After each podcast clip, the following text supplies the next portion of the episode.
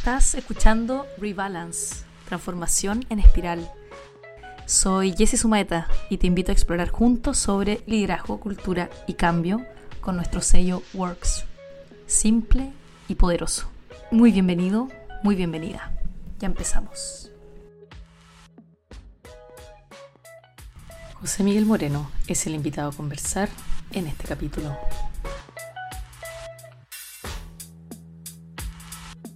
Bueno, bienvenido José. Eh, yo siempre parto como los episodios contando cómo conocí a la gente, así que eh, hay que hacer memoria porque nosotros igual nos conocimos, yo diría que nos conocimos después de una charla que yo hice en la FEN, en Economía y Negocios de la Chile, eh, y creo que antes de eso quizás no habíamos hablado por LinkedIn, por algo por ahí, Después eh, no, nos interesamos, digamos, la, la, visión de organizaciones. Eh, ahí, bueno, tú también estás dedicado a agilidad, también eres psicólogo de, formación. Em, y después nos cruzamos, y ahí ya nos cruzamos como más intensivamente, diría yo, de vernos más seguido eh, trabajando para una organización de, de, retail. Eso, no sé si tú contarías la historia distinto o no, o tenía algo que acotar. No, yo de hecho te diría que exactamente eso actividad en la FEN. Eh, Diego Rebolledo también estaba en esa charla, recuerdo perfecto. Sí, sí. Fue ahí. Sí. Buenísimo. Eso fue en 2018, bien puede ser, ¿no? Quizás antes, fíjate. No, yo creo que fue antes, 2017 me tinca, puede ser. Porque ah, claro, en esa charla estábamos hablando agilidad y futuro del trabajo, creo que se llamaba, lo hicimos exactamente con Diego Rebolleo, así que es loco como la vida eh, va juntando a las personas y se va como haciendo un entramado muy, muy entretenido, muy interesante. Oye, bueno, José, cuéntanos, eh, ¿qué haces tú de la manera que queráis, porque más, más allá de currículum y qué sé yo, porque eso se puede ver en LinkedIn, la gente te, te puede seguir y, ver un poco más de lo que tú, de tu experiencia y lo que compartes, pero me interesa como tu relato, ¿cómo describirías lo que tú haces hoy día en, en organizaciones?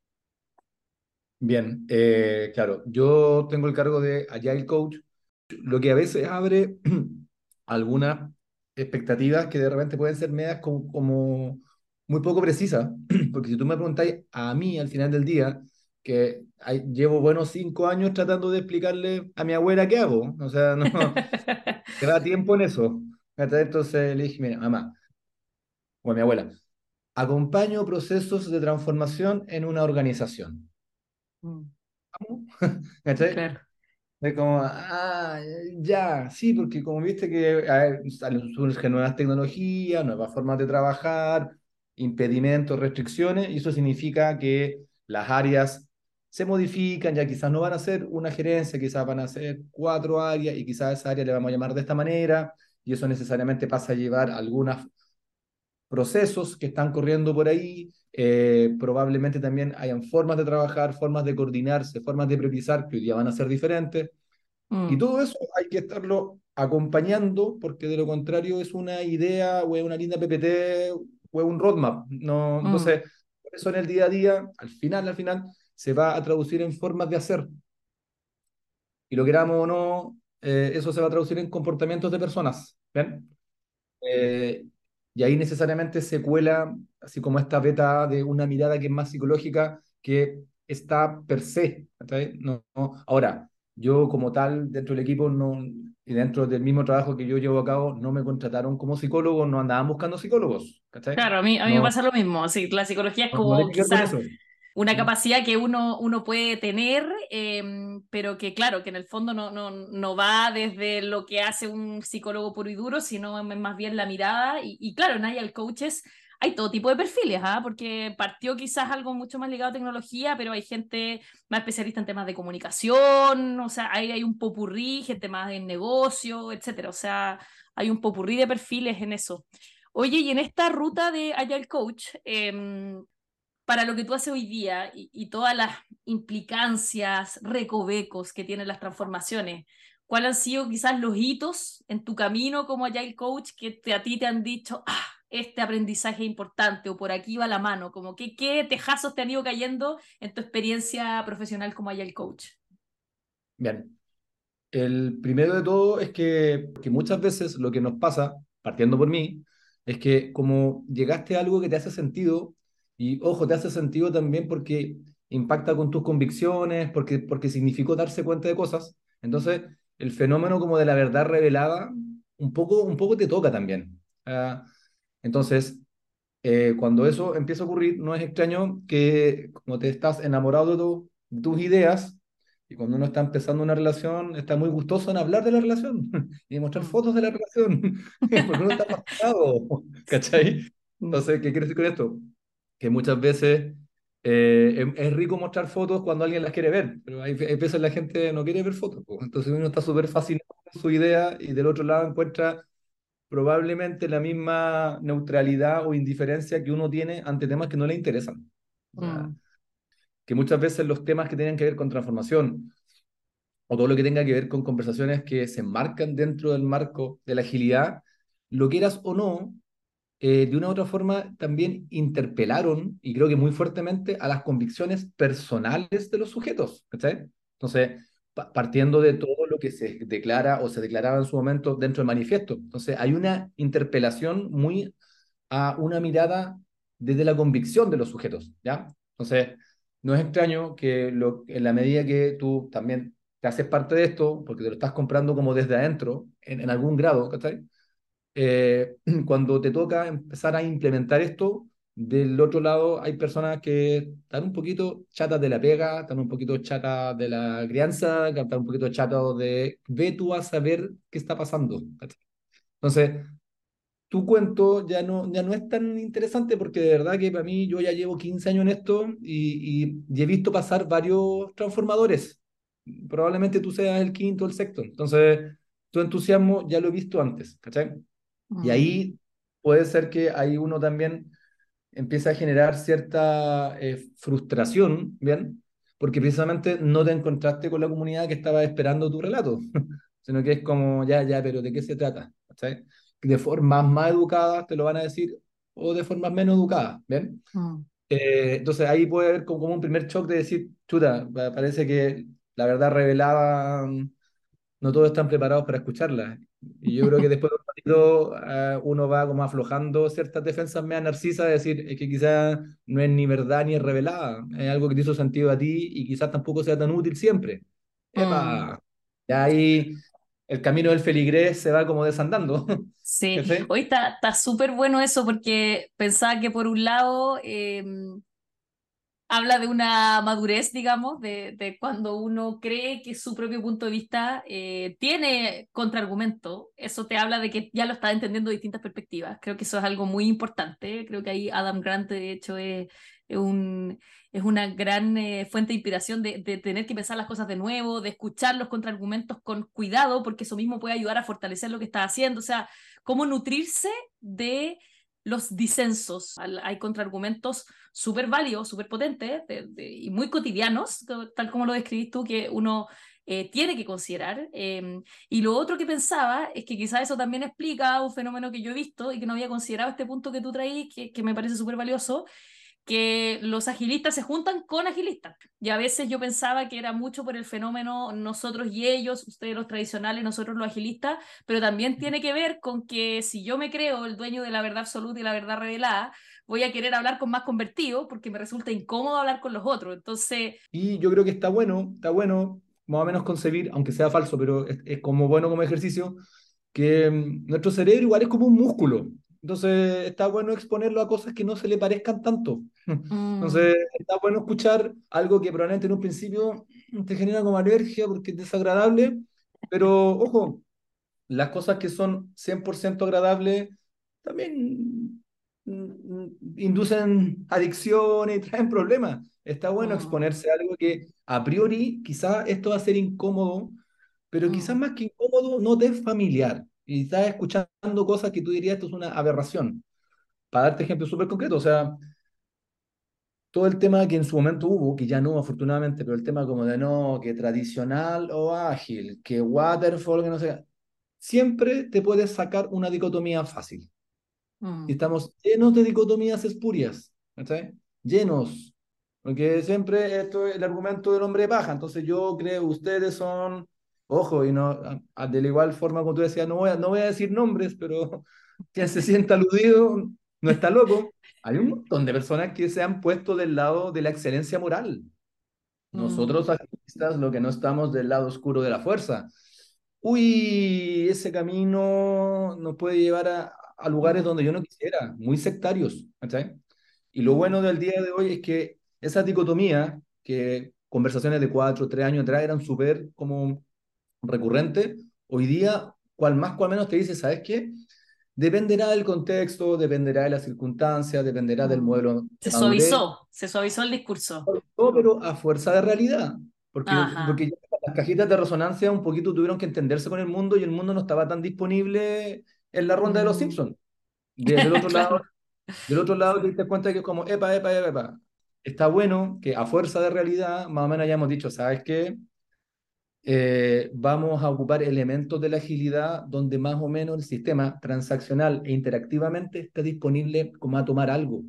Y va a tomar algo si en, en un punto resulta beneficioso o útil, al punto de vista de que yo percibo que es útil. Quizás eso puede ser suficiente en un momento. Entonces creo que eso de una u otra forma nos ha ido llevando a, a un lugar eh, donde ya no, no somos tan fanáticos de nuestra idea, pero no porque no hayamos desencantado de la idea, es que la misma interacción como, como, con la realidad te hizo ponerle más escala de grises. Ya no estaban los mm. malos ya y los buenos acá.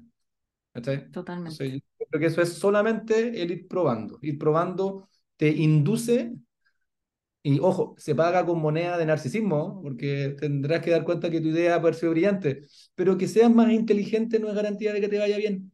Entonces, si vamos a jugar el juego de quién es más inteligente, ok, pero ese no es el juego. Mm. ¿Y cuál es el juego? ¿Ah? ¿Cuál es el juego de las organizaciones, crees tú? ¿Cuál es el juego de las organizaciones? Uf, estamos funcionando en un mundo que tiene restricciones, que no las va a dejar de tener, y donde nadie tiene asegurado mucho. Entonces, acá tenemos dentro de nuestras organizaciones un montón de focos e intereses que están compitiendo están compitiendo de forma más declarada o menos declarada. Por tanto, nuestras prioridades nunca son tan alineadas. Mm. Y además nos compramos discursos, pero por debajo arraigamos un montón de prácticas que no están tan disponibles a ser modificadas. Para darte un ejemplo súper concreto, eh, el otro día, contexto laboral, estábamos hablando sobre temas de corresponsabilidad en contexto de crianza, ¿bien? Entonces, ojo, en el contexto de semana de em, diversidad y todo, fue casi dentro de eso. Y había un colega nuestro contando datos sobre temas de crianza compartida en Chile, que decía, esto es increíble, o sea, decía, el 50% de los hogares en Chile tiene una mujer que está criando y tiene un hombre que está trabajando, que es el proveedor. De esos, o sea, siguiendo como ese 100%, hay un 30 donde ni siquiera hay eso, y lo que hay es una mamá y una abuela, ¿ven?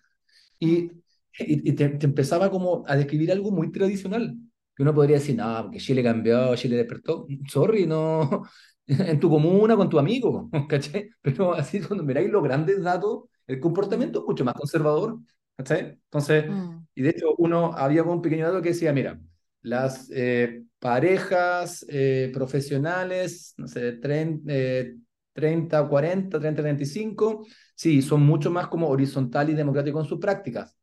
Hasta que tienen un hijo. me encanta. Esto es. O sea, en, la idea, por educados, hay un montón de ideas que compramos, pero lo compramos en lo discursivo. Se, mm. impone, se impone la tradición con fuerza. Eso tiene mm. mucha fuerza. Entonces, lo que te digo esto, que más allá de que las organizaciones están jugando, que tienen prioridades muy diferentes, que compran discursos, ojo, es más probable que nosotros vamos sobreponiendo capas más que quitando cosas en la vida. No sé si nos han dado cuenta, pero no, es tan cierto que las cosas se radican del planeta. Es más probable que queden debajito hasta que mm. las circunstancias las haga otra vez, como que volver arriba. O sea, sí, es la historia de la pena. Sí, eso, eso me hacía pensar a propósito de lo que contáis como de, del ritmo que tienen los cambios, porque cuando llegan, eh, ahora estamos hablando de agilidad, pero antes fue la innovación o Lean o, el marco de trabajo que sea, em, o incluso tú, lo lleváis más como a la situación país también. Cuando viene la novedad, eh, se cree como, ah, llegó la novedad, esto va a cambiarlo todo y ahora sí todo va a ser diferente. Y la realidad, que, que tú la has descrito bastante bien, es que las cosas tienen otro ritmo, no, no cambian de la noche a la mañana, las personas no tan fácilmente nos encantamos con un discurso solo por ser nuevo, algunos sí, siempre hay gente que sí, dentro como de esta curva de, em, de, gente, siempre hay más o menos un 15% de muy entusiasta, un 15% de muy detractores y un 70% que está ambivalente que ahí va viendo cómo se comporta en base a, a cómo se evoluciona. Entonces, si bien el cambio yo creo que siempre es posible y tú también describías que a raíz del encuentro con la realidad, los discursos han ido evolucionando, ese ritmo de cambio tiene su propia vida. Yo creo que ahí muchas de, las personas que se dedican a transformación quizás se han equivocado de, querer pensar entre bola de cristal, entre roadmap, entre exceso de convicción o lo que sea, que el sistema va a cambiar cuando yo digo que cambie, porque yo lo anoté, en, dije, tanto sprint después, esto va a ser distinto. Entonces es como el wishful thinking de decir, eh, a mí me gustaría que esto fuera así, entonces va a ser así, sin considerar que ese ritmo de cambio no está dado por mí como agente de cambio, sino que está dado por todo un sistema que tiene restricciones, que tiene un, una, un entramado variopinto de personas, que hay muchas decisiones dando vuelta y que además mi proceso de cambio no es lo único que está ocurriendo, que esa otra ceguera que yo creo que la gente tiene. No solo se enamora mucho de su marco de trabajo, sino que cree que esto es lo único que hay cuando la organización está haciendo 10.000 cosas, entre ellas estar agregando valor en sus productos y servicios y un montón de otros procesos de cambio que van en paralelo. Entonces, me hacía pensar en eso, en el ritmo y la velocidad del cambio y cómo uno como agente de cambio cree que decretando ciertas cosas eh, van a ocurrir y que en realidad el sistema tiene su propio ritmo y su propia vida. De hecho, en esa misma línea, eh, estoy pensando en que hay, y, está bueno poder hablarlo hoy día, este 2023, no hagamos el ejercicio tan, tan lejano de, ¿se acuerdan cómo era Chile en los 90? No, no, no, hagamos un ejercicio de los discursos los que estábamos hace dos o tres años atrás. Nada va a ser como antes. O sea, esta, esta idea estaban súper extendida, porque se supone que de ahora es más el estar juntos soplando una torta a alguien, era lo más aberrante que podía haber de la vida y nunca más tomarse las manos y todo casi aislado y más o menos, más o menos no, no, no imaginábamos que el mundo iba a ser eso. Eh, tres años después, lo que yo veo se parece mucho al pasado. No, no. Entonces, lo que te quiero transmitir, Jessy, es que hay toda una histeria del cambio. Hay una histeria de que todo cambia, de que todos los días tú puedes ser totalmente diferente. Y la, la, lata de lo que yo estoy diciendo es que a mí me dejan una parada muy conservadora.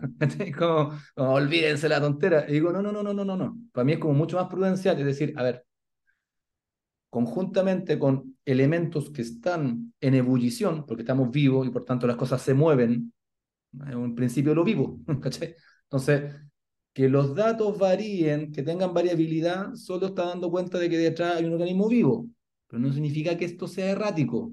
Como mm. cuando te salís un pasito más para atrás, te das cuenta que hay un rango de movimiento, pues, si no es tan random.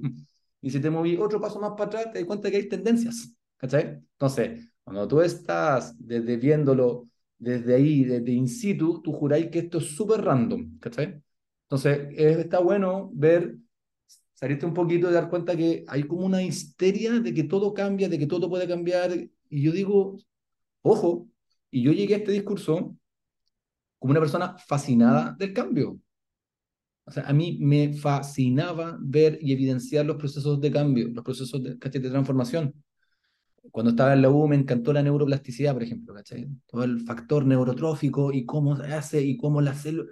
Porque yo decía, wow, esto ya es el fundamento, ¿cachai? Como eh, molecular de cómo un cerebro está haciendo procesos de aprendizaje. Y mira, la tremenda bola.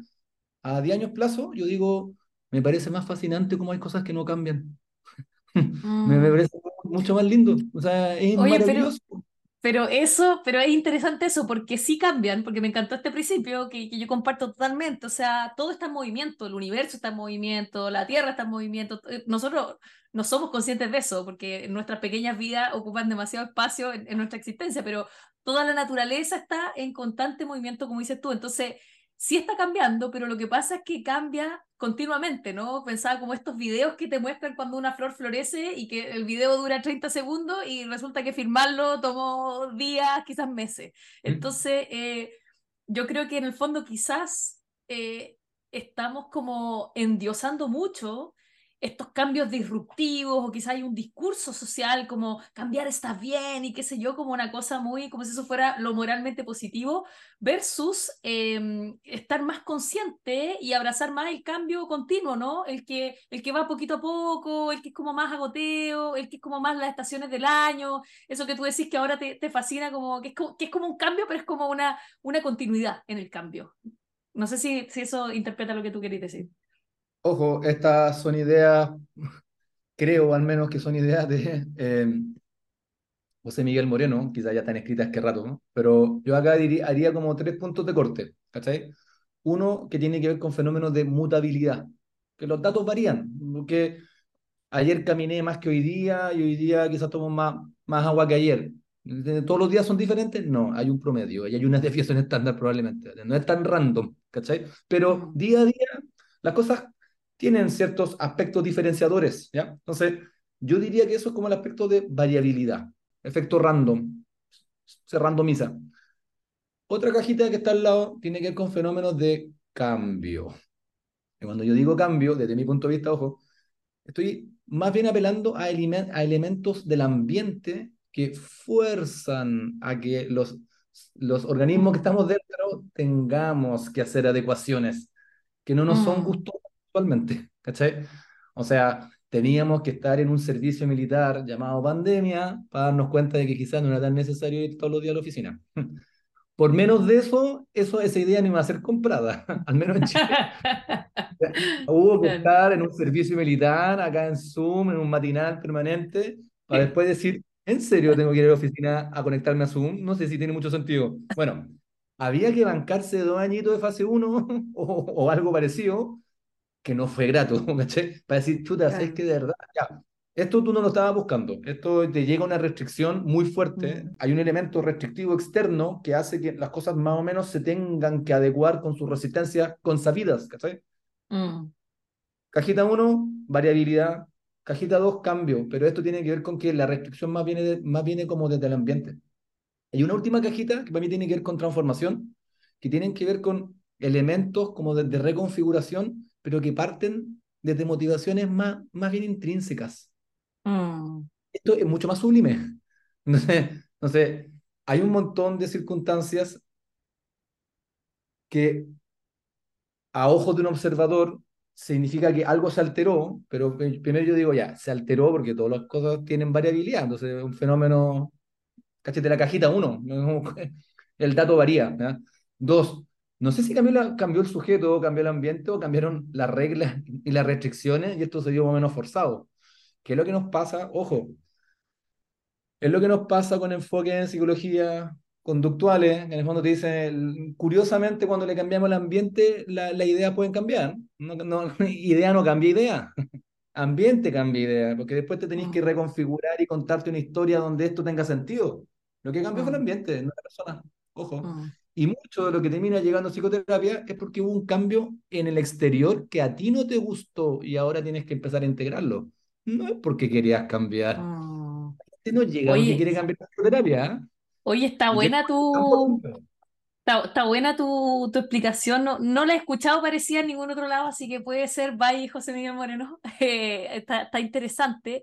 Pensaba a partir de eso como qué poco rol, qué poco protagonismo le hemos dado los procesos de transformación eh, en general, y creo que por eso muchos procesos de transformación fracasan, a la historia de la organización y al contexto. Cuando eso me parece que a partir de lo que tú cuentas a propósito de la importancia del ambiente, de las restricciones, de, de cómo yo actúo a partir de lo que me pasa, los procesos de cambio parecen muy fundados en sí mismos, ¿no? Como vamos a contar el propósito de lo que queremos hacer y luego vamos a hacer todas esas actividades y vamos a mapear a los stakeholders y luego vamos a hacer el kickoff y, y muy desde como el cambio contándose a sí mismo en vez de entender bien la historia de dónde viene esta organización, eh, qué cosas han pasado, cómo la tradición se puede honrar, que yo creo que hay que honrar la tradición también, eh, y cómo desde ahí podemos hacer algo, eh, conscientes del ritmo de cambio, que, que, estoy de acuerdo que no es, no es de la noche a la mañana, y al mismo tiempo cuál es el contexto en el que estamos y cómo podemos atender más a ese contexto para jugar a favor también, porque el contexto puede tener algunas cosas que son eh, más bien amenazante en ciertos momentos, nos van a disrumpir o hay problemas en la industria o lo que sea, eh, pero también tiene un montón de oportunidades que son súper buenas de aprovechar. Entonces, pensaba en eso, ¿no? Cómo la historia y el contexto se han considerado tan poco y en estos planes de cambio ha quedado como muy la gente observando con mucho amor, entusiasmo eh, su plan, como decías tú, mostrándoselo a otros como, oye, te quiero compartir mi hermoso plan que armé y no se están fijando en esas dos variables que para mí son todo, o sea, es el pivote de que las cosas pasen. Es que esto nos lleva a un temita como bien de fondo, que es decir, a ver, a ver, esto es un problema, eh, suena eh, eh, excesivamente filosófico lo que dije, pero en el fondo es como, a ver, tú tienes un diagnóstico que dice que eso es un problema, pero quizás esto lo estás viendo tú como observador y esto no es un problema para el resto, ¿cachai? Entonces, nos quieres convencer de que esto es un problema y ahí viene toda una gestión política de cómo yo pongo el foco en esto, porque tienes tu agenda y, ok, dale. Pero en el fondo es como, ¿sabes qué? Muchas veces erramos con diagnósticos que no representan sino tu interés, tus necesidades y mm. no sé si estás leyendo también el contexto. Entonces, porque quizás lo que tú llamas problema, no, en verdad, es un problema muy, muy funcional. Yo, no, yo el, el, otro día llegué como, como a esta conclusión, es, si lo que tú llamas problema no le duele a nadie, quizás es solo un malestar. Y todos tenemos alguna dolencia. Si hoy día a mí me duele un poco más el hombro derecho que el hombro izquierdo y la, vida continúa. Entonces, si tú me querés convencer de que yo me compre la crema no sé qué, te voy a decir, sí, sí, sí, súper. Oye, esto pasa. Entonces, en el fondo es como, ojo, sepamos diferenciar lo que es un problema de lo que es un malestar, de lo que es una dolencia. Mm, mm.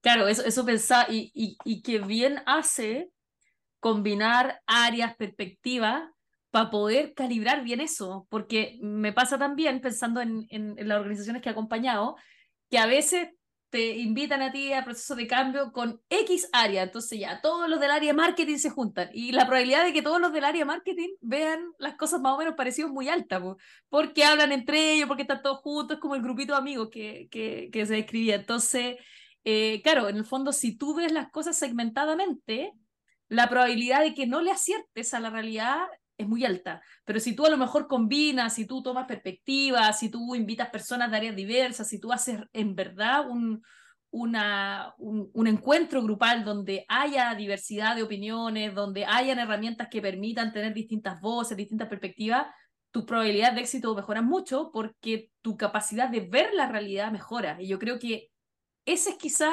volviendo a lo que te decía el contexto de la historia, lo que creo que falta mucho, como que siento que la gente se embeleza mucho con el futuro, el futuro deseado, el propósito, lo que queremos llegar, lo OKR, el nombre que le quieran poner, y ve poco lo que realmente pasa. Y yo creo que ahí tú tenías un punto bien relevante de calibremos bien, no, no nos engañemos, eh, tratemos de, de, de, estar más claros de, las condiciones. Eh, quizás tú lo tenías como en una en una visión más ácida y que, que, el humor siempre te ha caracterizado y me gusta mucho como, como lo dice porque le da mucha realidad. Eh, pero creo que, claro, para mí eso se explica en eso de, de, tener perspectivas diversas que nos ayuden a ver la realidad mejor para poder eh, actuar desde esa realidad y no desde una ilusión. Eso te digo que yo estoy súper de acuerdo en que, eh, uno, los sistemas son más bien transaccionales porque estamos tanteando, porque hay un montón de condiciones que tampoco hacen que la libre voluntad sea cierta. Hay restricciones y hay que transarlas. ¿eh? para mí hay un concepto que define ser adulto, eso es trade-off. No, no, no, no, no, no Ganáis cinco, pero perdís tres. Gano siete, pero, pero pierdo cuatro. Chuta, que injusta la vida. No, se llama ser adulto. Sorry. Sorry, no es trade-off. Eh, Segundo, creo que el, en general lo que termina primando, que es como la fuerza del sentido común, son ideas sencillas, son ideas sencillas que como estamos sobreeducados las hacemos parecer súper sublimes, como ya, ya, ya, pero ¿qué estoy tratando de decir? Te apuesto que esto surgió de una idea sencilla que después enmascaraste con kilos y kilos de lectura para terminar siendo brillante y con eso impresionar. Pero te apuesto que si funciona, entonces es más bien sencillo. Mm. Obviamente que si uno anda hablando pura sencillez, también abre ciertas dudas, porque como, como que demasiado pedestre. Dale, pero no, vamos a hablar todo el día en sublime, ¿en serio? No, es, para mí es como que ser más sublime no te hace mejor lector de la realidad. De hecho, muchas veces la distorsionas por sublime. La, la distorsionas porque estás haciendo sobre ingeniería. Es como, mm. Bueno, ustedes venían a simplificar las cosas, ¿eh? estoy viendo que hacen todo lo contrario. Oye, eso, eso me, me, encanta porque algo que como que yo del inicio, del inicio partí así y, y claro, tengo este lema de simple y poderoso que, que, y me daba mucha risa porque al principio, bueno, yo, yo me declaro provinciana orgullosamente, entonces como que nunca me, entré como en, esto, en estos cuentos y estos juegos de poder. Eh, estudié en un colegio con un nombre XX, entonces como que no, no entraba en, en, esta lucha de, oye, ¿de dónde eres tú? y qué sé yo. Entonces, siempre me pasó cuando partí con, haciendo consultoría que yo explicaba estas cosas muy en sencillo, como, como hablo yo, como siempre he hablado.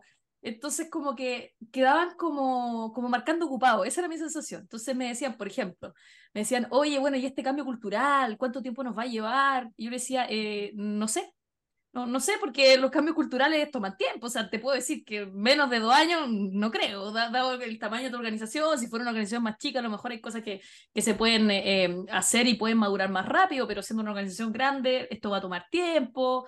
Entonces, como que yo le respondía ese tipo de cosas que son muy raras que un consultor diga.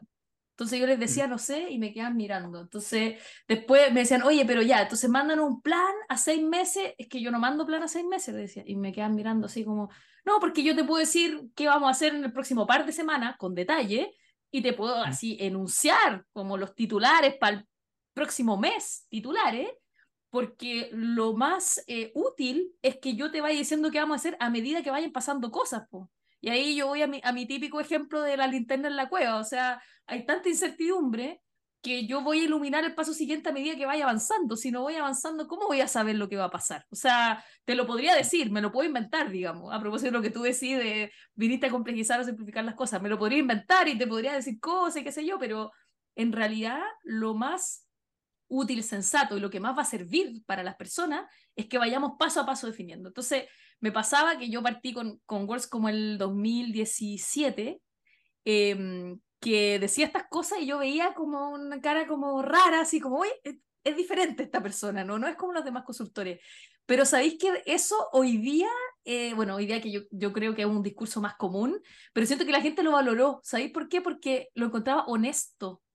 Y eso me ha parecido muy importante, como que más que la complejidad y usar términos raros, yo trato de usar poca jerga, como que hay palabras como el capacity y otras que se usan muchísimo, que yo sé que todos las entienden, pero yo incluso trato de no usarla porque creo que es más fácil hablar en términos humanos. Eh, y creo que lo que la gente ha ido valorando más, más que el conocimiento, más que el plan bonito, es la honestidad. Entonces, creo que la gente después fue confiando a, a, esta, a esta tipa le creemos porque habla con la verdad, e, es honesta. Entonces, eso yo creo que se ha ido valorando mucho en las organizaciones, que antes no, antes era más eh, el look, el, cómo se dijo, la presentación bonita, bueno, y las consultoras grandes viven de eso, digámoslo, ¿sí? viven de, de la PPT, de, eh, los fuegos artificiales y, y, lo que suena muy sofisticado.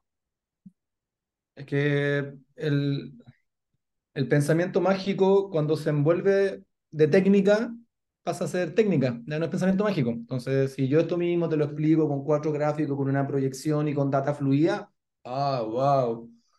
Sorry. Claro, el dashboard, tengo el dashboard acá. pensamiento mágico y si tengo un dashboard donde tengo 15 indicadores, que te cuento, esa data viene de 25 planillitas Excel de dudosa procedencia y de altísima manipulación y ese dashboard no dice nada. Pero está, entonces una vez más, el pensamiento mágico, que es que tú tienes un indicador donde tú tomas decisiones en tiempo real, hay una cantidad de ganas de que esto sea, pero es como, es como cuando uno ve los videos corporativos. No se te mm. muestran siempre así como un directorio y gente como de camisa, gente como, como siempre con pantallitas, así como tomando decisiones, ¿cachai? A la empresa le encanta esa mirada sobre sí mismos, ¿cachai? Sí, Y eso, yo lo que veo por dentro es que me están entrando 60 WhatsApp por hora, de, me están preguntando mil cosas, esta es la reunión número 14, me quedan cuatro más. Y, estoy, estoy, pensando en la tarea de los incas que tiene mi hija mañana. Entonces, esto estoy, ¿cachai? Entonces, sorry, esto es, ¿cachai? Entonces, estoy pensando en la disertación de los incas. Entonces, eh, eh, ojo, desde ahí es que estas personas tendremos que ponernos de acuerdo un poquito para decir, ¿sabéis que más o menos lo que es importante hoy día es más o menos esto y estas son las decisiones que tenemos que tomar? Porque al final la decisión la vamos a tomar más o menos, con más o menos datos, con más o menos claridad, pero al final las cosas igual se van a cortar en decisiones que son bien pragmáticas al final. O sea, lo que quiero llegar es que yo no digo que la vida sea simple, pero en la vida se termina resolviendo en cosas simples. A esa yo estoy convencido. No, no, yo no, nosotros nos complicamos la vida. No, no, hay, un, hay que entender lo que es la muerte, hay lo que entender lo que es la enfermedad, millones de fenómenos que nos van a pasar y que no, no son simples por definición, ¿cachai? Mm. Pero te que la vida se termina resolviendo en cosas que son más bien sencillas, ¿cachai? Mm. Lo que se derive de eso ya no va a ser tan sencillo, ¿cachai? Oye, ¿y, en qué cosas sencillas se resuelven las organizaciones? ¿Dónde están los pivotes que a lo mejor han sido pasados por alto y que tú veis que son bien relevantes al final del día? Yo acá veo tres palabritas eh, vanidad aparte, pero yo, sí, yo simplificaría el management en tres palabras. y tengo esta presentación, claro. Barça, Barça. Yo digo, ¿sabéis qué? Al final acá hay como tres palabritas. Una que tiene que ver con priorización. ¿Cachai? ¿Qué es lo importante? Esta, esta pregunta me encanta. Y esa, esa es la fuerza del sentido común, poco. Es cuando alguien que está acá dice, oye, oye, pero espérate, ¿cuál era el, el objetivo de esta reunión? Ah, mm. te amo te amo, nos bajaste a la tierra, me encanta. Porque si no, es un juego muy narcisista, de quién es el más leído, el que sabe el último dato, el que habla más en spam. Vamos a jugar mucho rato este juego, hasta que alguien dice, oye, oye, oye, ¿cuál es el objetivo de...? Ah, me encanta, listo. Que de fondo lo que te está preguntando es, ¿qué es lo importante? Los lo, otros están jugando su juego, que es el, juego, el juego de la astucia mental, de quién, quién come, quién somete al otro. Si en el fondo esto es un juego de sometimiento, ¿cachai? Mental, ¿cachai? Y para mí tiene que ver con la pregunta de la priorización. ¿Qué es lo importante? Chuta, primera. Segunda, a propósito de lo que es importante, nos queda una larga peguita que tiene que ver con alineamiento, que tiene que ver con cómo más o menos diversas personas tienen que estar más o menos de acuerdo en que, o, o, tienen que coordinarse para que eso de verdad estemos todos claros en que eso es lo importante. ¿Y cómo se hace eso? Alineamiento. ¿Cómo se hace un buen alineamiento? Ya, lo queramos o no, acá vamos al rol del liderazgo. Se han escrito ríos de tinta respecto al tema del liderazgo. Yo acá te la bajo más sencillo. Esto tiene que ver con fenómenos de autoridad, con fenómenos de poder, y que tiene que ver con, con la capacidad que tú tienes de poder entender un contexto y de, poder movilizar a otros, que ese es el contexto donde, donde tenemos que jugar y hacia allá van las cosas. Súper fácil de decir, súper difícil de hacer y más difícil de sostener. Súper difícil de sostener. Entonces, que, que, tiene que ver con la capacidad. Más encima, hoy día, yo creo que tiene doble dificultad, porque hoy día tenemos toda una expectativa que es súper difícil de sostener. Te lo voy a poner súper en concreto. Es lo que nos pasa en contextos de crianza con temas del adultocentrismo. Ya criar es peludo. No criar adultocéntricamente, te deseo suerte. Mm. Porque es súper complicado, ¿cachai? Esto de que el, niño, niña, niña es sujeto de derecho y acá tú tienes todas unas miradas de, adulto y tú no las tienes que transar. Uf, hay que tener mucha paz mental para bancar esta. Y algo no tan lejano pasa con los roles cachete management, que tienen que ver con que yo espero que la persona sea receptiva, sea clara, tenga capacidad empática. ¿Cómo le pides tanto? O sea, que esté pendiente de todos los indicadores, toda la parte industrial, mm. y, y, arriba de él, esta persona tiene, otra gente que no por nada llegó arriba a la organización. No mm. llegaron por buena onda, llegaron por otras razones, ¿cachai? Que esté pensando en toda la, la la parte poco glamorosa del management, que tiene que ver como con rendimiento, con métricas, con desviaciones, y que además tenga una capacidad de explicarnos el futuro, de poder convocarnos, y que además sea sensible a que mi gatito se enfermó y hoy día yo no voy a ir a la pega. Mm. Uy, y, y esperamos que una persona haga todo eso. ¿Quién es esa persona? Muéstramela dónde va, porque yo no me la he encontrado. Yo me he encontrado gente que más o menos trade-off. Anda súper bien en esta, en, esta puede mejorar y en esta le está poniendo ganas.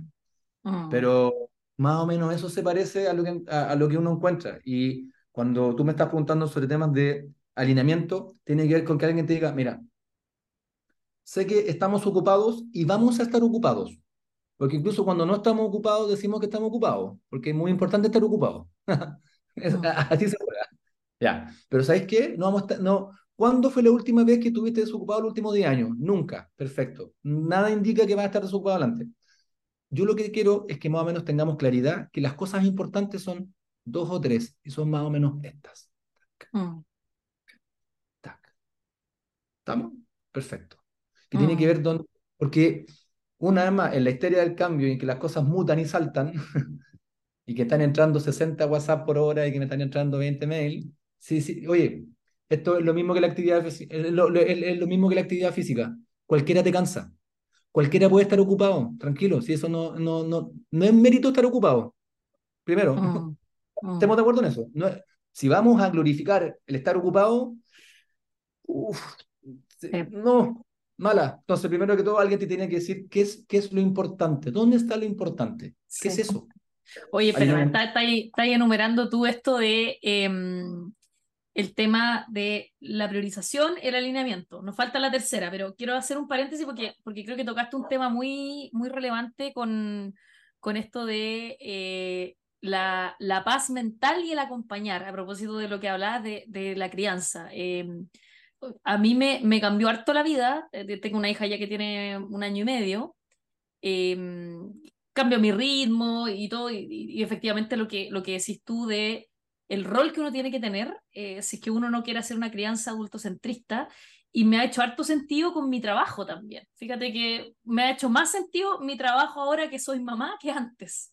Es bien loco porque, porque creo que cuando uno le pone foco a dos cosas, que es acompañar no, no forzar, no hacer que los demás hagan las cosas, un hijo, un gerente, quien sea, eh, sino que acompañar, o sea, observar qué está haciendo el otro, qué le interesa, a partir de ahí ver cómo estimular eso, o sea, que, que la búsqueda sea del otro y que mi rol sea acompañar esa búsqueda. Así lo veo yo, tanto en, un rol profesional como en un rol personal. Y lo otro, la paz mental. Yo creo que ahí viste como en el clavo. Em, creo que uno no puede acompañar si no tiene paz mental. Es así de sencillo. Y creo que los 60 WhatsApp, los miles de correos atentan directamente con eso. Yo hace ya varios años, dos años yo creo ya, le saqué la notificación a mi WhatsApp. Eh, fui muy feliz a partir de eso, que no, que no me salte cada vez que me llega un mensaje, sino que cuando yo me meto a WhatsApp veo que mensajes han llegado bajé mucho mi carga de trabajo por lo mismo y me empecé a focalizar en las cosas que realmente me hacen sentido porque no quería tener esta sensación de estar abrumada y atrasada todo el tiempo.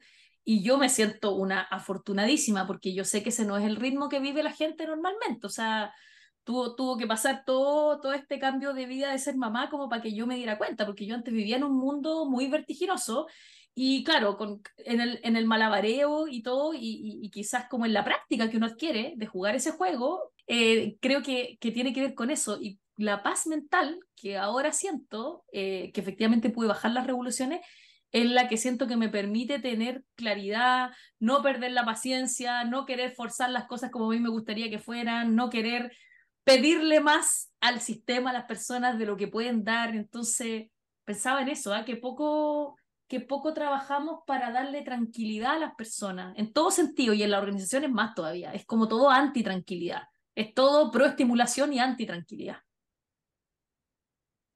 Mira, esto está súper dicho, y, pero no por dicho eh, significa que nos cambie, pero en el fondo tiene que ver con que, ojo, de una u otra forma, todo el tema de la estimulación es una curva ascendente que no para, que, y, los datos los seguimos consumiendo, los seguimos generando, y todos los días estoy publicando story y, estoy y cuando tengo una duda en, entro, entro a Twitter y me entero y me entero de más cosas de las que quizás tenga sentido que me entere. Entonces, hay una intoxicación, mm. intoxicación que lo único que te lleva, y yo veo a este fenómeno que los gringos le llaman FOMO, esto del fear of, como el miedo a perder amigo.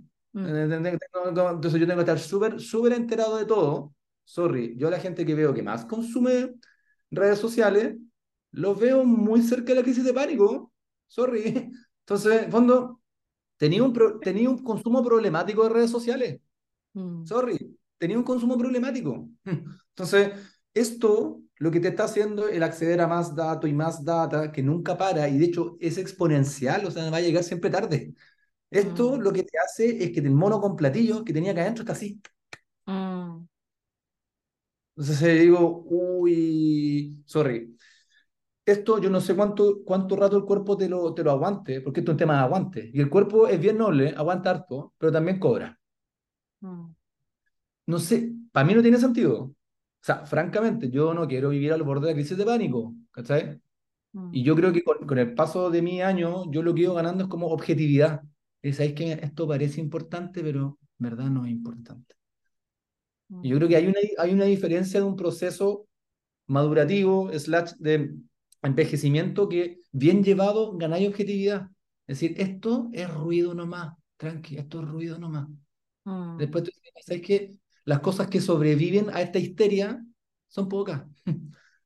Entonces, si estamos en este barullo donde todo, todo hace ruido y todo es efervescencia, porque todo cambia, ya, todos los discursos ansiógenos, pero enormemente ansiógenos, que lo que van a hacer es que vamos a tener que ocurrir a farmacología para sobrevivir a esto. Porque si no, no se puede. O se puede a un costo de, a un automatismo bien brutal y que probablemente tenga coletazos en otras áreas de tu vida. ¿Cuánto es disponible a aguantarlo? Vale. Y si una vez más, si el sueldo es lo suficientemente em, estimulante y esas son tus variables, bacán. Pero a ver, está culturalmente, la cuestión tiene una ebullición brutal, pero tu biología, mm, tu biología no, no conversa de esa manera. Mm. claro, culturalmente, en los últimos 200 años es así, pero biológicamente nuestro cuerpo es mucho más conservador. Entonces, estas son dos curvas que se desvían cada vez más. Entonces, esta sigue creciendo y esta cambia poquito. Entonces, ojo que no sé cuánto rato se sostiene, pero la cuenta llega. llega antes, llega es, querer vivir ilimitado en un mundo que claramente es limitado, que tiene recursos limitados y claro, y la naturaleza, estoy súper de acuerdo contigo. Creo que ese es como el gran olvido de las organizaciones, que, que hay un contexto, que hay naturaleza, que no, no podemos crearlo todo, no podemos hacer crecer todo al infinito y para qué también. Eso es lo que yo me pregunto, como con qué fin, como ¿Por qué vamos a subirnos la meta todos los años? ¿Por qué vamos a llevar esto? ¿Por qué nuestra organización tiene que ser gigante y estar presente en todos los continentes? ¿Para qué? Como que siento que eh, cuidar y poner límite es algo demasiado necesario y observar mejor qué pasa. Yo de verdad que, que siento que, el, bueno, nosotros lo, lo, hemos hablado harto desde el trabajo y lo que vive cada uno, lo, lo que tú traes del cuerpo me parece que también es súper relevante.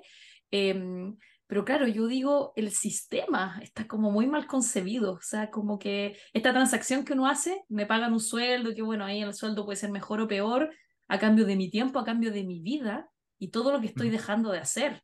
O sea, ahí yo de hecho tomé la decisión consciente, yo me voy a quedar con mi hija, voy a criar a mi hija y eso es lo que he hecho. Y, y, no, no tengo niñera, nada, lo estoy presente. Y, y claro, eso significa otras concesiones, pero, pero no jugué el juego, ¿no? porque al final el, el, sistema te pide, oye, dame tu tiempo a mí y manda a tu hijo a un jardín infantil que cuesta plata, entonces tenés que ganar la plata para pagar esto, o sea, hay un montón de cosas, entonces te amarra por muchos lados. Entonces, claro, más, más que es, es doloroso, lo que a mí me parece doloroso es que no hay mucha opción. Para muchas personas no hay mucha opción, porque el sistema está construido así y están todos los incentivos desde el sistema educativo para adelante para que se siga reproduciendo. Y eso es muy doloroso, eso a mí me, me, me da mucha pena porque naturalmente los seres humanos necesitamos otras cosas, necesitamos más simpleza, necesitamos conectar más, los niños necesitan descubrir, salir, caminar, eh, ir a su ritmo. bueno, me, fui por todo un tema, pero cerremos, eh, tú estabas contando el, tema de la, de la priorización, el alineamiento y te faltaba un elemento. Priorización, alineamiento y la última, que es mucho más chiquitita, pero eso es el día a día, coordinación. Mm. Al final, el, ¿cuál es, así como evolutivamente hablando, cuál es, por qué uno habla? Para coordinar acciones, para que nos pongamos de acuerdo cuando estábamos en la sabana de que más o menos ahí hay un animal y que tú vas por acá. Para, esto se mm. habla. Pasa que después estamos sobreeducados, ya empezamos a divagar, reflexionar y empezamos a crear mundo a partir de las palabras. Pero a ver, pero, pero mm. volvamos para atrás. El origen mm. de la conversa es para coordinar acciones, ¿cachai? Y esto tiene que ver con que, mira, entonces vamos a llegar a esta hora, nos juntamos a las once y media, ya, bueno, esto, coordinarse.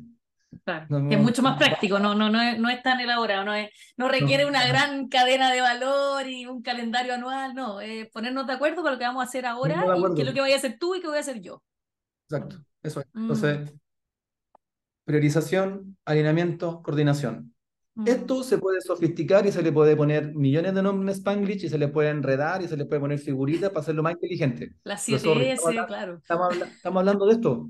Estamos hablando todo, el rato de esto. Estamos hablando de con qué es lo que vamos a priorizar. Por tanto, vamos a decir no.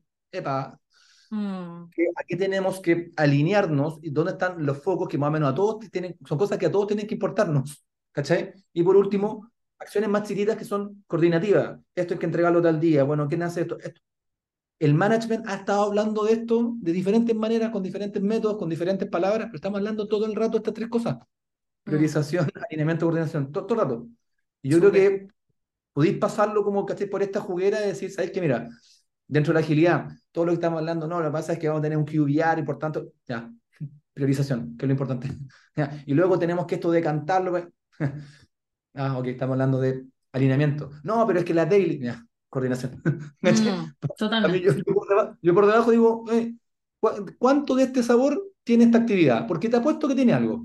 Te mm. apuesto que, con que diga, oye, oye, lo importante hoy día es. Eh, perfecto, priorización. Mm. No, no, no, a ver, ¿cuál es el criterio con el cual tú hiciste esto? Alineamiento. Este criterio que está acá no es el que está en tu cabeza. alineamiento.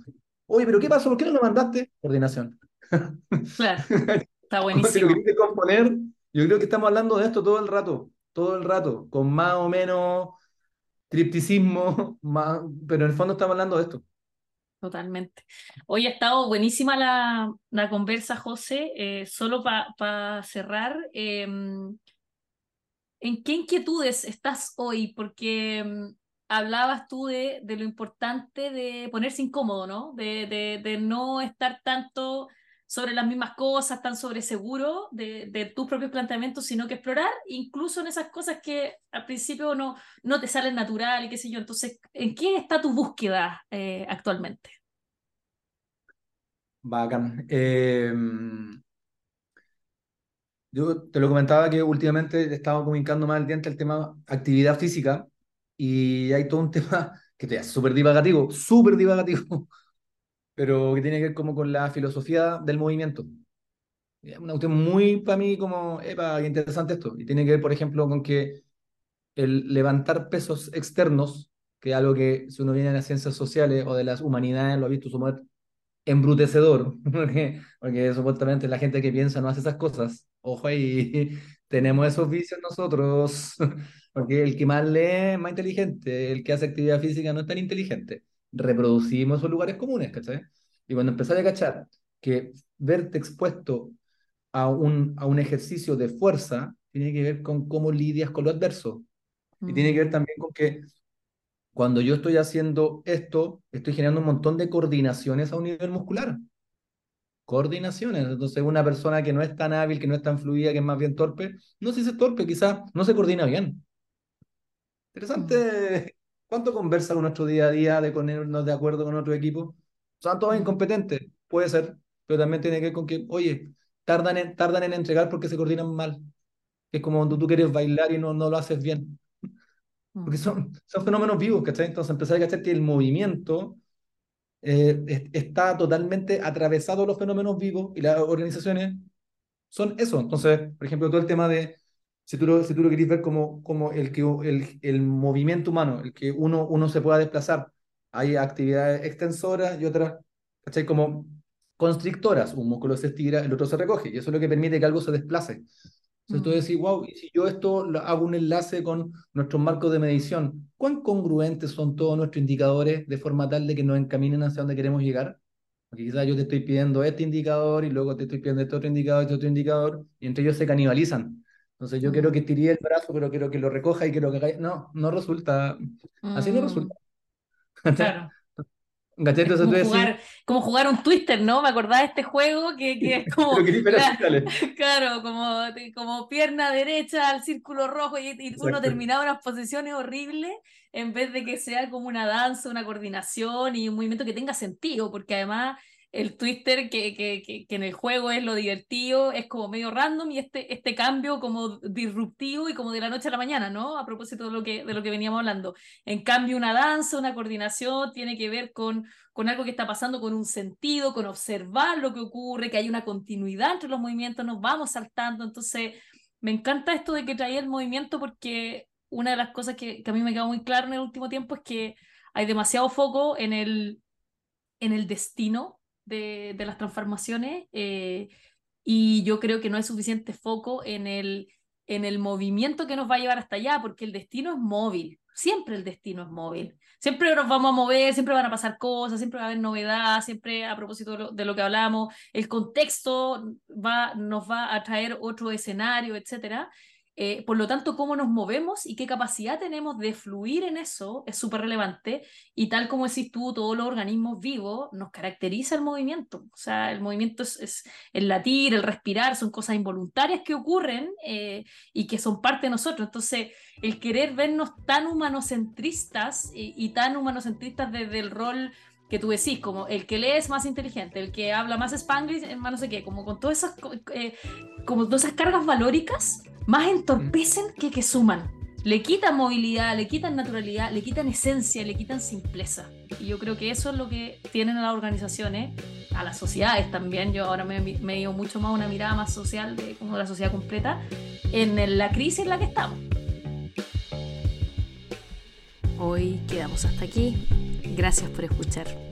Bienvenidos una vez más a Rebalance, transformación en espiral. Soy Jessie Sumaeta. Hasta la próxima.